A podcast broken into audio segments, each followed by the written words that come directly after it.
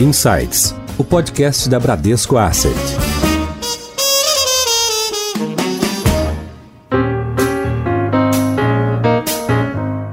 Olá, bem-vindos a mais um episódio do Insights, o seu podcast semanal da Bradesco Asset. Eu sou a Priscila Forbes e hoje nós vamos falar sobre os seus investimentos. Investir é sempre um desafio e em momentos de crise ainda mais. É por isso que hoje nós vamos conversar com o CEO da Bradesco Asset Management, o Ricardo Almeida, e com o diretor do Departamento de Investimentos do Bradesco, o Ademir Correia. Nossos executivos vão contar mais sobre o dia a dia das nossas operações e também como o atual momento influenciou a indústria de fundos de forma global e aqui localmente no Brasil. Então, hoje, pela primeira vez no podcast da Bran, temos o CEO da Bran, Ricardo Almeida. Ricardo, bem-vindo finalmente. Espero que essa seja a primeira de muitas participações suas aqui no Insights. Muito feliz de estar presente aqui, falar um pouco sobre essa transição de um mundo orientado por produtos para um mundo orientado pelo cliente. Né? Então, acho que, sem mais delongas aqui, queria agradecer muito a presença do Ademir.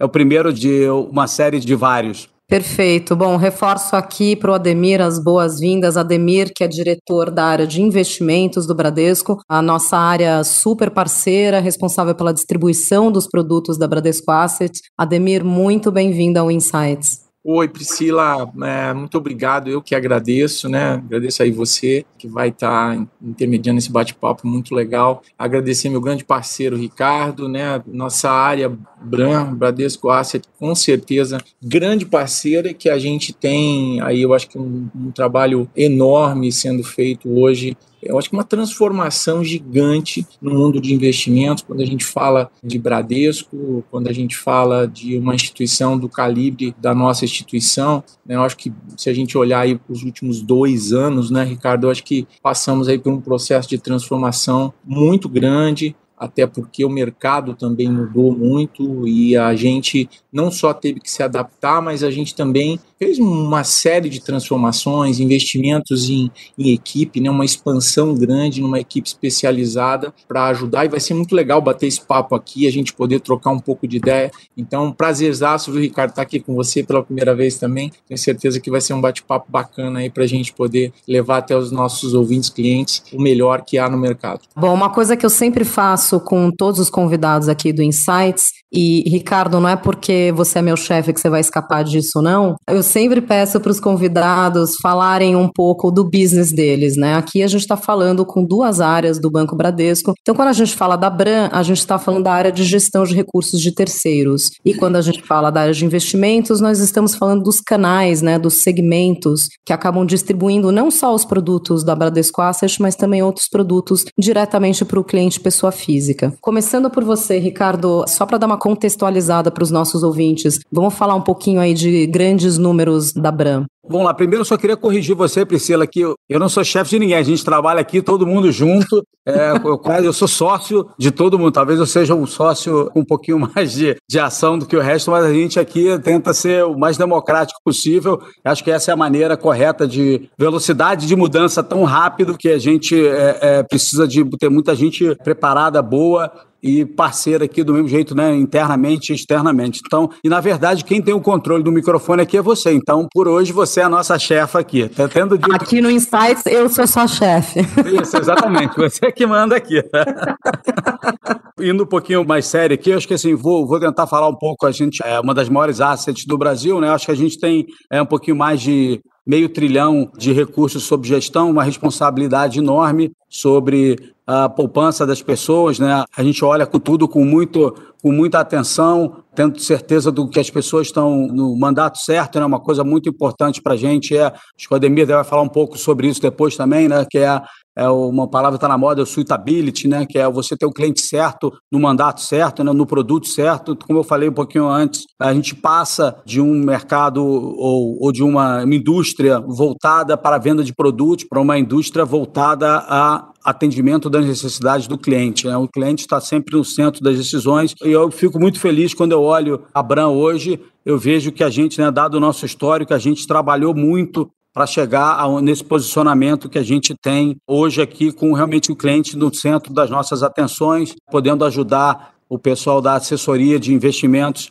a ter produtos bons, com boa performance, que atendem qualquer tipo de público. Né? Então, só para você ter uma ideia, que a gente tem se quiser, o fundo de ouro, fundo de dólar, ah, fundo multimercado, fundo multimercado alta vol, fundo multimercado baixa vol, fundo de renda fixa, alta volatilidade, fundo DI, fundo de ação. Então, assim, a gente Os tem... nossos fundos quantitativos, né? Fundos que é uma quantitativos, a gente foi pioneiro muito. nisso, né? Acho que a gente, se for pegar os três P's aqui, performance, produtos e parcerias, né? Acho que seriam as coisas é, mais importantes para a gente está preparado para esse cenário de juros baixos. Né? Então, eu queria só voltar um pouquinho. Eu brinco aqui, a gente não tem nem a filosofia de investimento, a gente tem o, o princípio de investimento, que é antes da nossa filosofia, como é que a gente pensa o negócio de investimentos. Né? Você, primeiro, a gente acredita muito na nossa capacidade de ter opinião própria. É o que a gente chama aqui de pensamento independente. Para você ter isso, você tem que ter uma excelência de análise. Acho que essa é outra característica importantíssima da Abram de decisões. Acho que o terceiro ponto, muito importante também, é uma cultura de disciplina,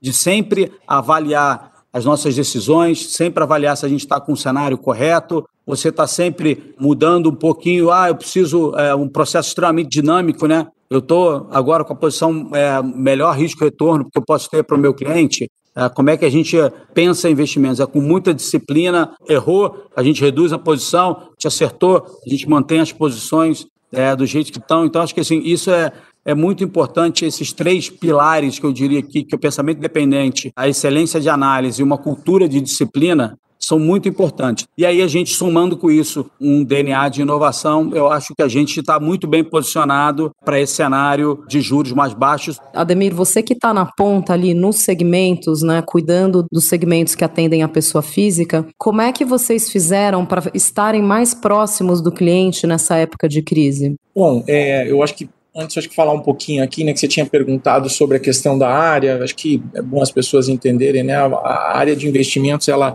ela faz um papel acho que importante dentro da instituição, que é a distribuição dos produtos que a gente tem, e a Bran definitivamente, acho que é, é um dos nossos parceiros moleque, né, que a gente tem aí de produtos e serviços, a gente também distribui e faz o papel e tem a possibilidade de ter a, a Agro, né, que é uma corretora que está dentro de casa, distribui produtos da tesouraria, produtos de previdência que a própria Bran é quem é, faz todo esse papel dos fundos, né? Enfim, e isso é super importante né, no ponto de vista de distribuição para as pessoas até entenderem que papel tem investimentos na história, fazer papel de distribuição e atender, obviamente, além de trabalhar com todas essas áreas, né? A gente atender os segmentos do prime, do varejo, até o próprio corporate, né, acaba sendo atendido por nós, pessoa jurídica também. Eu acho que é super é, importante de entender. Uma coisa que é legal, né, que o Ricardo comentou bastante aí na, na fala dele, e, e é legal de a gente relembrar aqui, né, Ricardo, que a gente tem um, uma curadoria para fazer as melhores recomendações, né, adequadas. O Ricardo também falou sobre suitability, né? A gente respeita muito o perfil do cliente, ou seja, é entender o momento de vida de cada um, é fazendo o API, né, de cada um do, dos nossos clientes, que são que é um negócio simples de se fazer, mas você precisa entender como é o perfil e o apetite a risco de cada um dos nossos clientes. Ele não tem essa obrigação de conhecer o mundo de investimentos, mas nós temos esse papel, e aí a área eh, de investimentos tem esse papel de treinar, capacitar as pessoas para sentar na frente do cliente e trazer o que há de melhor. E a Bran tem proporcionado isso, né, de trazer o que há de melhor no mercado, acho que com a, a gestão que vem se fazendo, e a gente tem um leque de produtos. Hoje temos o privilégio de dizer que a instituição Bradesco eu acho que é uma que se posiciona, eu diria para vocês que de forma diferenciada. Tem o privilégio de ter uma corretora dentro de casa que tem a sua independência, que tem uma Abram, que é, para mim, a melhor asset do mercado em alta. Agora vamos falar, acho que os nossos ouvintes estão ávidos para ouvir um pouco da nossa cabeça de mercado mesmo, Ricardo. A gente viu uma migração muito grande, né, de fundos de renda fixa desde o início da intensificação do ciclo de cortes de juros. A gente viu essa migração maciça aí de recursos de fundos de renda fixa para os fundos multimercados e de renda variável. Aí em seguida veio a pandemia, né, chacoalhou bastante o mercado. Com os nossos fundos não foi diferente, ninguém está imune a isso. Já recuperamos uma boa parcela disso, mas queria que você comentasse aqui com os ouvintes quais foram nossas principais estratégias ali de jogar mais na defesa, não só no ataque, e como é que a gente está se posicionando aqui para os próximos meses. Um mantra nosso sempre foi que é importante você diversificar os seus investimentos. Então, quando a gente olha o que aconteceu, o cenário, a gente vai quem acreditar que o dólar ia sair de 4 para quase 6, depois volta para quase 5, depois volta para 5,30, né? A bolsa, todo mundo falou, ah, a bolsa vai bater 120 mil pontos, aí depois cai para 70 mil, aí todo mundo acha que já vai, vai para 50, aí ela surpreende vai para cento e poucos mil.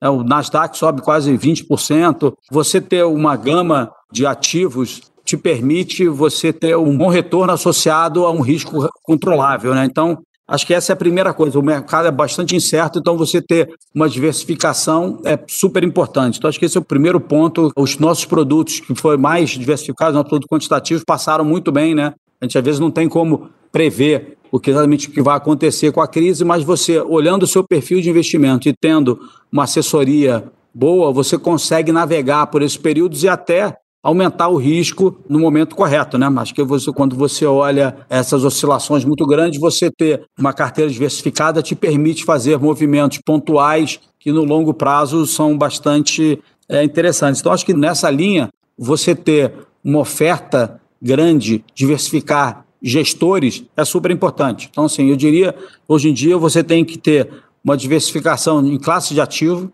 você tem que ter uma diversificação geográfica e você tem que ter uma diversificação de gestores, né? Então, deixou de ser uma diversificação simples para ser quase tridimensional, né? Você passa de só uma dimensão de, ah, não, vou só diversificar minha classe de ativo, vou botar um pouquinho na bolsa, vou fazer um fundo balanceado com um pouquinho de NTNB. Você passa a ter, adicionar mais complexidade e mais dimensões nesse cenário. Então, assim, hoje em dia, eu, eu, eu acho importante você ter, importante, não, eu diria fundamental, essa assessoria de investimentos que o Ademir comentou, exatamente porque no mundo onde você precisa diversificar ativos, geografias e gestores, você realmente é bom ter alguém te ajudando nesse cenário, tá? Então, eu acho que aqui, para a gente, como é que a gente foi? Acho que a gente foi muito bem na crise. Eu sou otimista por natureza. Eu acho que é, a gente tem que sempre estar tá atento às dificuldades, mas assim, eu acho que eu, eu, eu sou otimista com, com, a humanidade, sou otimista com o futuro. Então acho que a gente tem que estar tá sempre com ter uma posição, você poupa e vai colher as recompensas na frente, você adicionando um pouco de risco no seu portfólio, você vai ajudar bastante né, com o efeito, o retorno composto sobre a sua poupança, você te ajuda bastante no longo prazo. Né? Então, assim, eu, eu acho que, como eu falei antes, não é porque você é conservador que você não pode ter um percentual do seu portfólio em renda variável. Assim, a grande diferença é que percentual você, do seu portfólio você vai ter, né? Então, como eu falei no, no, primeiro bloco aqui, eu falei sobre três princípios de investimento: pensamento independente, excelência de análise e cultura de disciplina. Eu acho que vale a pena acrescentar mais dois aqui.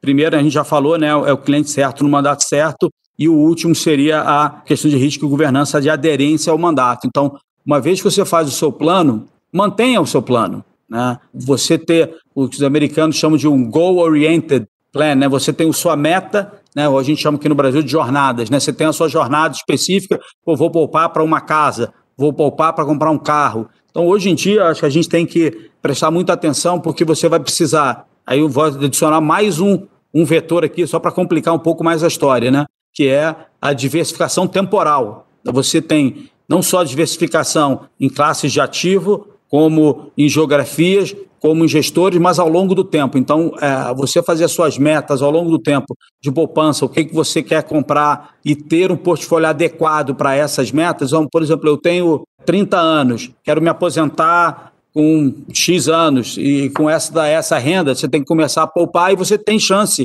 de ter um portfólio que aguente mais risco, tem uma parcela de renda variável no seu portfólio, porque você tem mais tempo para a economia crescer e as empresas darem retorno. Então, o importante aqui é você ter qual é a sua meta, qual é o seu prazo e ter uma carteira diversificada em ativos, em geografia, em gestores e ao longo do tempo. Ricardo, você tocou num ponto importante que é a necessidade de planejamento de aposentadoria, né? E a necessidade de você começar a poupar o mais cedo possível para que você tenha mais recursos ali na sua aposentadoria. E até pensando nisso, em pensando em, em atrair esse investidor mais jovem, nós democratizamos o nosso ticket inicial de muitos produtos, né? Hoje você acessa, por exemplo, um fundo DI, que é o produto mais conservador, você acessa a partir de 30 reais e vários outros fundos você já acessa a partir de 100 reais, né? Então, Ademir, queria ouvir um pouco de você, você que está mais próximo dos investidores. Aliás, você é o nosso termômetro, né? A gente adequa os nossos produtos muito à demanda que a gente ouve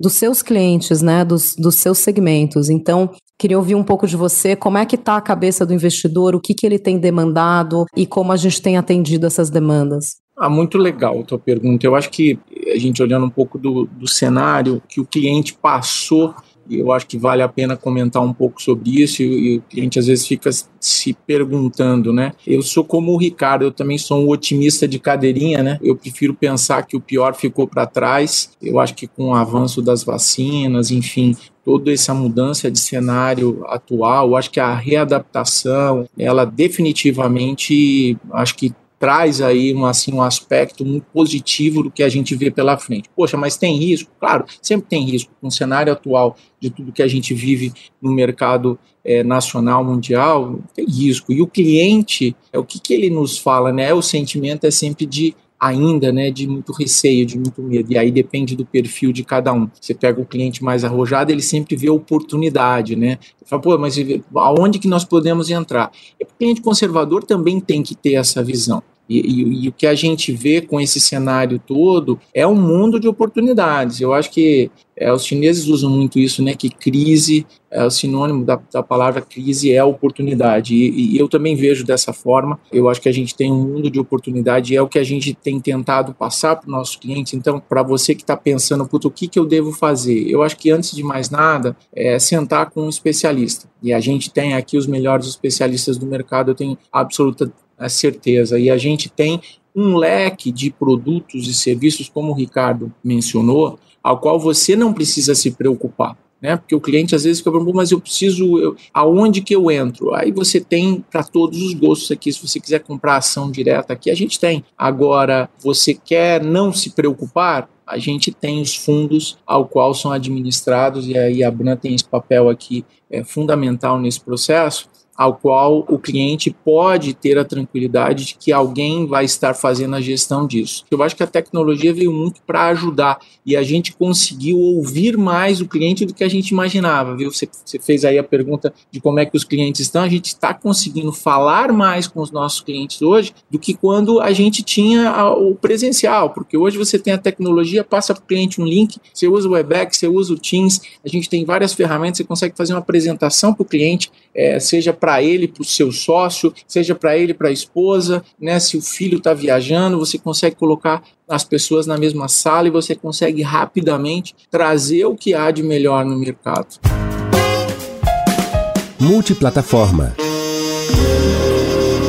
O Ademir, eu vou roubar um pouquinho o espaço da Priscila aqui. Você falou bastante de cliente aqui. Acho que tem uma coisa bem legal, né? Que a gente não tem, não tem coberto ainda nesse bate-papo, é como a gente inovou e melhorou a experiência do cliente, né? Hoje, poxa, você tem ali no, no termo de adesão online, você poxa, tem a carteira consolidada, você tem a facilidade de aplicar ali pelo app, né? Por quê? Porque o cliente é que vai nos dizer se a experiência está boa ou não. E diante disso, a gente tem conseguido assim uma evolução gigante em termos de experiência principalmente via celular mobile, né? Hoje você consegue fazer um API de forma tão amigável, né, Ricardo? Puta, você consegue rapidamente ali responder as perguntas, que não, não é uma coisa mais chata, boring, né? Que a gente tem ali uma interação com o cliente muito amigável e o cliente consegue fazer isso rapidamente. A gente tem várias outras experiências que o cliente, como você mesmo disse, né? O termo digital,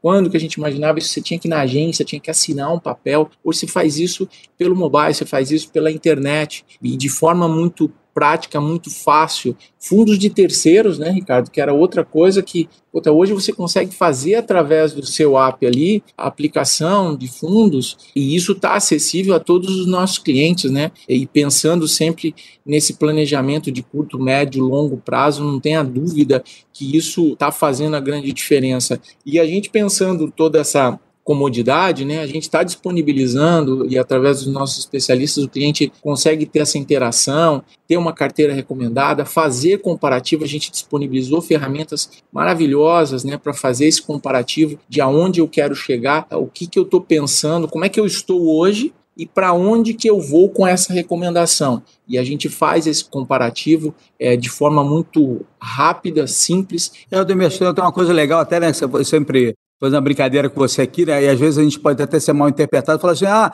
você fala muito menos é mais. Eu acho que isso é uma grande sabedoria, né? Porque o nosso trabalho aqui é tentar pegar coisas extremamente complexas e apresentar de uma maneira simples. Então, menos é mais, mas não quer dizer que o simples não é simplório. Tem um trabalho enorme, como eu brinco aqui né, na diversificação dos produtos que a gente tem de a família locação, o portfólio, né? Uma, uma carteira diversificada usando uma fronteira eh, eficiente, uma tecnologia pô, super inovadora, bem legal. Quer dizer, os princípios são antigos, mas a, a gente ap apresentou uma roupagem diferente, né? Uma coisa simples. Hoje o ticket um real e você consegue aplicar, ter acesso a esse investimento. É uma maneira simples. Então, pegar uma coisa extremamente sofisticada, que acho que a gente tem o nosso desafio que a gente tenta fazer, né? É pegar coisas extremamente sofisticadas e apresentar de uma maneira simples que ajuda a vida das pessoas. Ricardo, olhando a, a, indústria de fundos como um todo e até analisando os últimos dados da Ambima, os multimercados e os fundos de renda variável tiveram no primeiro semestre um desempenho importante, né? Eles, eles navegaram bem na crise, né? Eles tiveram uma volatilidade muito elevada, mas eles tiveram também uma, uma recuperação importante. A gente pode destacar aí também é, na parte de renda variável as empresas pagadoras de dividendos e também na parte de crédito, a gente viu nas nossas carteiras, né, como a gente tem uma governança muito sólida e a gente tem critérios bastante rígidos para aprovação de crédito, a gente viu que os nossos créditos navegaram, navegaram bem, né? E estão, inclusive, com carrego bem interessante, né? Comenta para a gente um pouco desse desempenho aí da indústria e, enfim, o que, que a gente pode esperar olhando um pouco mais para frente. Eu uso bastante essa palavra, a gente meio aqui é agnóstico em relação ao fundo, se é o fundo da casa, os fundos, né? você vai falar o fundo da casa foi bem, a gente foi bem, os fundos próprios foram bem, mas tem todo fundo que a gente oferece para o cliente é um fundo próprio. Né? Tem, todos eles têm, como o Ademir falou no, no, começo ali, a curadoria, tem a atenção, tem uma equipe dedicada aqui na Bran só para olhar, buscar os melhores gestores, tanto aqui quanto lá fora. Né? Então, todos os fundos são da casa e compõem essa oferta que a gente faz para o cliente. Mas, assim, eu acho que durante a crise mostrou a maturidade da indústria brasileira. Tem muito gestor bom.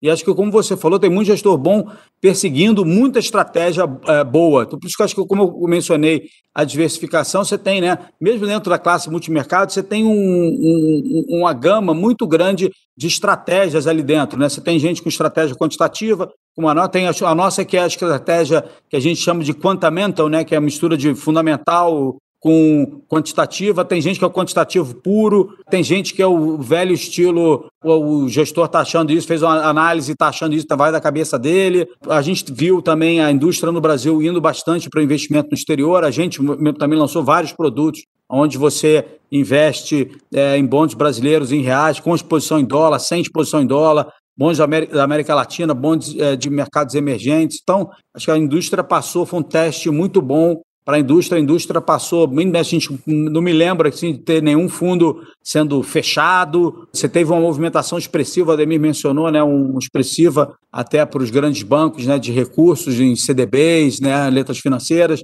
Então, acho que você tem aqui, um, e a indústria passou muito bem. Então, acho que demonstra é, a maturidade da indústria, que tem muito gestor bom, e acho que essa é nossa tese aqui de é, você ter todos os fundos aqui na casa diversificados, tanto como sendo fundos próprios, muito importante. Acho que também você mencionou bem de, de governança, de novo, acho que é, é, importante a gente só falar um pouquinho aqui sobre os fundos de sustentabilidade, né, o investimento que agora está é, no foco de todo mundo. A gente acha que você investir em empresas que tenham preocupação com o meio ambiente, com a governança e o impacto socioeconômico são na verdade, no longo prazo, elas vão ter retornos maiores, vão estar mais antenadas com seus clientes, vão ter retornos maiores, rendimentos melhores, e aí, ao longo do tempo, vão fazer parte dos portfólios dos investidores e ter um retorno maior. Então, acho que a gente também é muito, até, acho que isso é importante é, a gente mencionar, a gente, nas nossas análises aqui, a gente tenta ser muito inclusivo.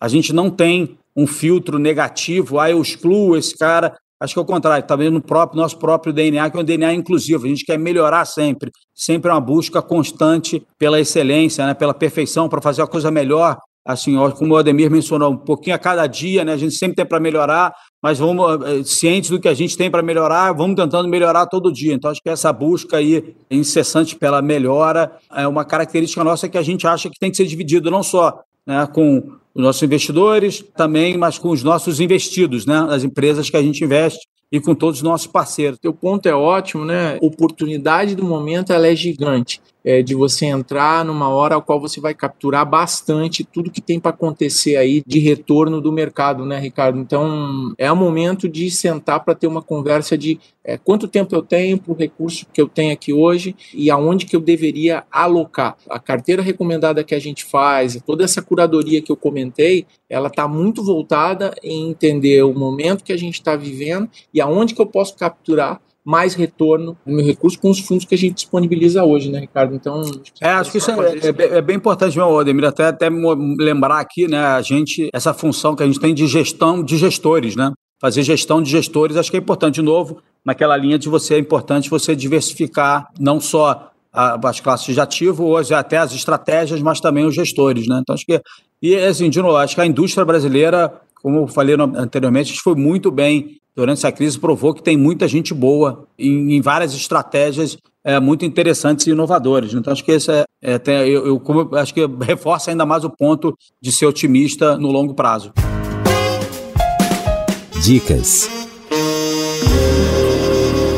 Bom, a gente falou bastante aqui sobre o, o, cuidado com os clientes, né, e como a gente intensificou, como a gente aproximou, né, o atendimento ao, ao cliente durante a pandemia. Mas vamos falar um pouco de como a gente cuidou das nossas pessoas, né, dentro da empresa. Eu estou aqui falando de casa, estou vendo que o Ricardo está no nosso escritório ali na JK com a Faria Lima e estou vendo pelo vídeo o Ademir no escritório ali da Paulista. Então, vocês já se anteciparam aí, já estão voltando para o escritório, mas queria ouvir um pouquinho da experiência. Ricardo, você em casa com teus filhos, homeschooling, como é que foi essa loucura toda? E depois queria ouvir do Ademir também.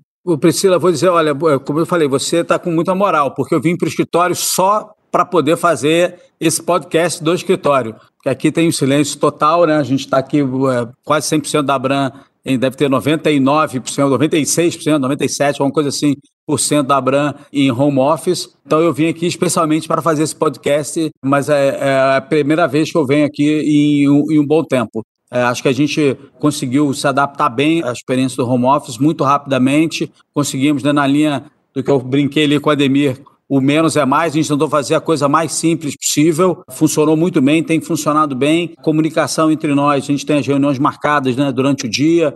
É, qualquer pessoa pode entrar na reunião, tem um horário definido nas reuniões das áreas. É, então, acho que funcionou muito bem, foi uma experiência boa. Eu, eu sinto falta do contato com as pessoas, né? A gente é um business de gente mesmo, né? Então, o nosso investimento sempre grande é no capital humano, mas assim, acho que a gente passou bem para essa pandemia, até com a ajuda do, do pessoal de comunicação. A gente fez várias é, ideias boas durante a interação com todo mundo durante esse período. Acho que a gente passou bem. Eu, de novo, por acaso eu vim aqui para o escritório hoje para ter um pouquinho mais de, de silêncio. Né? Você sabe, lá em casa tem músico, tem tudo, né? Tem gente tocando trompete, Legal. Eu tô aqui rindo, viu, Ricardo? Porque meu filho toca violão, toca guitarra, né? E é engraçado, Priscila, você falou, meu filho estuda nos Estados Unidos, né? E ele veio para as férias de quando começou a pandemia ele terminou online as aulas lá e veio de férias. E, e aí, com o fechamento é, que o Trump fez desse negócio da, da quarentena, tal, não quis mandar ele para outro país para depois ir para lá. Então, conseguiu continuar a aula online. Mas aí entra, tem momentos lá que é isso, né? É a caixa ligada com guitarra tem que fechar no quarto e ainda tem que pedir para baixar o volume. Mas é muito legal. Eu acho que eu venho para o escritório também é, uma, duas vezes por semana. Eu tô com, acho que 96 também, 97% do time é home office. A gente tem 15 pessoas hoje aqui na Paulista, né, dos andares que a gente tem aqui, é uma equipe gigante que a gente tem, e todo mundo fazendo home office. A gente conseguiu rapidamente, tecnologicamente falando, colocar as pessoas em casa. Isso tudo preservando a saúde né, das pessoas, a preocupação é, que o banco tem. O banco é, eu acho que sim, tem uma coisa maravilhosa, né? Há uma preocupação. Acho que o Otávio fala muito disso e toda a nossa executiva aí, né, Ricardo? Você pega Cassiano, você pega nossos vice-presidentes, todos falando, Rocha, enfim, do, do, das pessoas que a gente tem contato dia. E é muito legal, porque todo mundo muito preocupado em preservar vidas, né? E, e é muito engraçado. E aí você precisa, tem um lado é, dessa coisa que a gente tem que lembrar, o lado positivo, né? Pelo menos eu eu tive aí a, a possibilidade de de você estar tá fazendo um exercício com mais regularidade, você conviver com seus filhos na mesa para tomar o café ou almoçar junto, coisa que a gente não fazia, bater aquele papo à noite, enfim, a gente chegava mais tarde, enfim, agora você está ali, você termina teu dia, você já está em casa, né? Então, eu, sinceramente, assim, eu vejo muitos upsides com a questão do home office, eu acho que é um negócio que veio parcialmente para ficar no futuro. Eu acho que não, não fica do tamanho que está hoje, mas eu acho que é um negócio que definitivamente vai se pensar. Bom, gente, para encerrar nosso papo hoje, uma outra tradição aqui do Insights é sempre pedir para os convidados deixarem um conselho, alguma orientação para quem está ingressando no, no mercado. E como a gente está agora com mais tempo para leitura, também pediria uma, uma dica de livro para quem está começando a investir ou para quem está ingressando no mercado financeiro. Começando por você, Ricardo. Não quero ser é meio piegas, não, mas assim, acho que a dica para quem está é, começando, assim, primeiro acho que tem que se dedicar bastante, fazer o que você gosta te ajuda, porque você se dedica sem nem pensar, né? Acho que é, mas não existe nada fácil, tem tudo é muita dedicação, muito trabalho, estudo. Então acho que assim, vou pegar até a sua a, a, já emendar aqui, acho que um livro que eu recomendaria para todo mundo ler, chama Outliers, é, é um livro super importante. É, logo nos primeiros capítulos, né, eles contam a história dos Beatles, que, poxa, eu sou um músico frustrado, né? Eu acho que igual o filho do Ademir, eu, eu toco guitarra também, estou tá, tentando tocar a bateria, eu, eu sou um cara meio difícil de desistir das coisas. Voltando aqui à, à coisa séria, Priscila, dedicação, isso é super importante. Eu acho muito importante também você ter o protagonismo na sua história, você fazer, tomar as decisões que você acha que são importantes, as decisões são suas, o mérito, né? Acho que a gente tem que sempre trabalhar e fazer o possível e o impossível para trabalhar em equipe, porque ninguém faz nada sozinho. A gente tem um outro livro muito legal chamado The Outsiders. É, recomendo esses dois livros, talvez Outliers e Outsiders. O Outsiders é muito legal, conta a história de alguns CEOs que pegaram é, as empresas né, ao longo do tempo e que tiveram um retorno espetacular nas empresas. E uma característica de todos esses é que ninguém faz nada sozinho. ah, poxa, ah, não, não. O cara falar que ah, ah, o Steve Jobs, o cara faz sozinho, mas aí tinha aquele outro tal do Steve Wozniak lá, que ninguém, ah, também, ah, o Microsoft, o Bill Gates, tá, tinha o tal do Paul Allen lá. Ou, ah, o pessoal fala, poxa, mas tem o, o Warren Buffett, né, mas, é, mas tem o Charles Munger também, né? Então, assim, só para pegar alguns nomes aqui, assim, que eu peguei de bate-pronto, sempre tem os caras da Google, são dois caras, né? então ninguém faz nada sozinho. Então, acho que só se trabalhar em equipe é super importante, mas acho que você tomar sua decisão e viver bem com ela, saber onde você errou, é super importante. Então, eu diria que dedicação, protagonismo, capacidade de caminhar pelas suas próprias pernas e, e, e trabalhar muito bem em equipe. Né? Legal. E aí você, Ademir, suas dicas? Tem uma frase que eu uso que é quanto mais eu trabalho, quanto mais eu me capacito, né, melhor eu fico. Então, e mais sorte eu tenho, né? Eu brinco muito com a história da sorte, mas a sorte ela está aliada a você estar preparado para os desafios, né? E para isso tem que ter muita relação. No pain, no gain. Eu acredito muito nisso. Já fiz triatlon, já corri é, bastante. Enfim, eu acho que tudo relacionado ao esporte, você vê que tem, tem que ter muita dedicação. E acho que a carreira, ela não é diferente, né? E as pessoas às vezes acho, poxa, mas o que a empresa vai fazer por mim? A empresa, ela não vai fazer nada por você se você não estiver fazendo a sua parte. Então, quem tem que cuidar da sua carreira é você mesmo. A empresa sempre, o teu gestor vai sempre te proporcionar oportunidades, mas as oportunidades,